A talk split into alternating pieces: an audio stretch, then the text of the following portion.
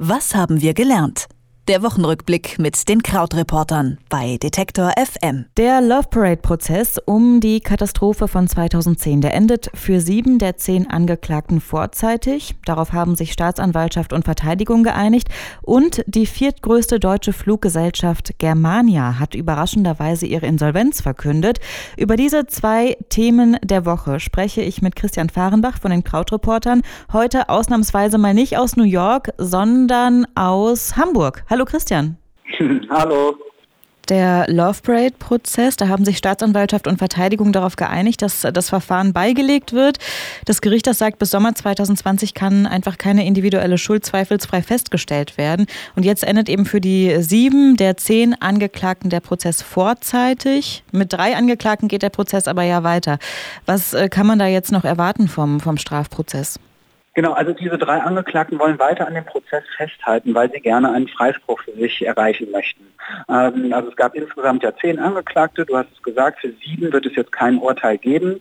Ähm, davon sind sechs von der Stadt gewesen, einer von dem äh, Veranstalter Lopavent. Ähm, aber diese anderen drei, die hätten eben gerne ähm, die hätten auch eben den Prozess beenden können unter Geldauflage, 10.000 Euro, aber sie möchten halt lieber eine Entscheidung so, dass ihr in der Hoffnung daraus, dass ihr Name dann komplett ähm, quasi frei wird und sie eben diesen Freispruch bekommen.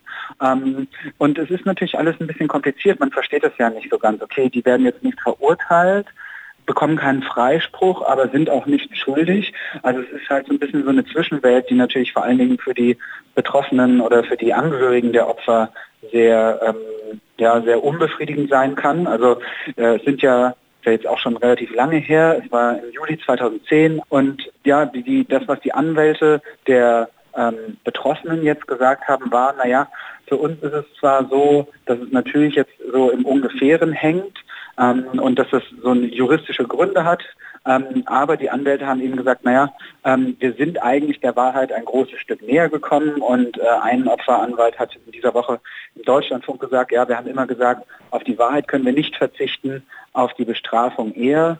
Und ähm, deshalb gibt es auch Stimmen, für die das ähm, ja, mit Bauchschmerzen, mit Einschränkungen in Ordnung geht.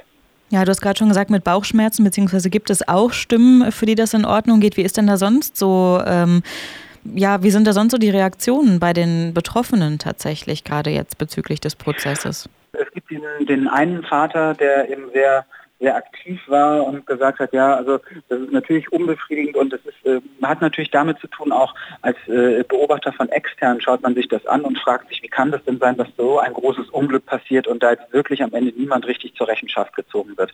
Ähm, das wird jetzt aber leider passieren und diese, ja, diese Reaktionen sind quasi die menschlichen Reaktionen und das juristische System sagt dazu ja, dass natürlich das Strafrecht dann etwas anderes ist als ähm, sozusagen das Volksempfinden. Vielleicht in dem Fall leider. Die Fluggesellschaft Germania, die hat quasi über Nacht ihre Pleite verkündet. Nach Air Berlin ist das jetzt die zweite Insolvenz einer deutschen Fluggesellschaft in relativ kurzer Zeit, kann man sagen. Peter Altmaier hat sich schon dazu geäußert. Er bezeichnet das als ein Anwendungsfall der Marktwirtschaft. Was soll das denn äh, jetzt eigentlich genau bedeuten und würdest du dem zustimmen?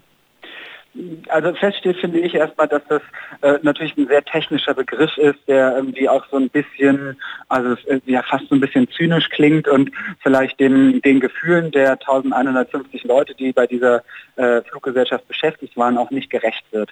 Was aber äh, Peter Altmaier meint damit ist, ähm, naja, wenn man ein Unternehmen hat, dann gibt es nun mal immer ein Risiko, dass es vielleicht auch pleite geht.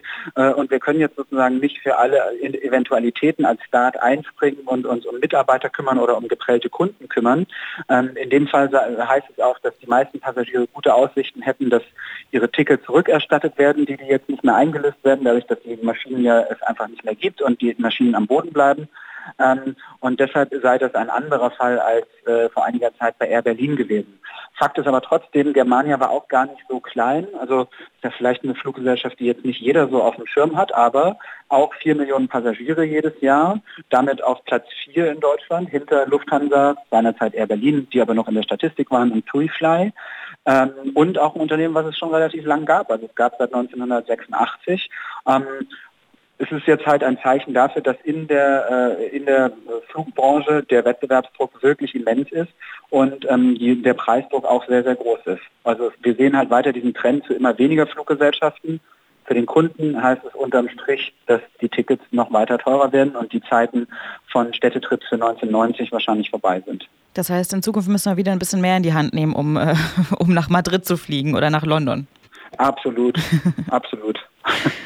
Die Fluggesellschaft Germania, die ist insolvent und der Love Parade-Prozess, der endet vorzeitig.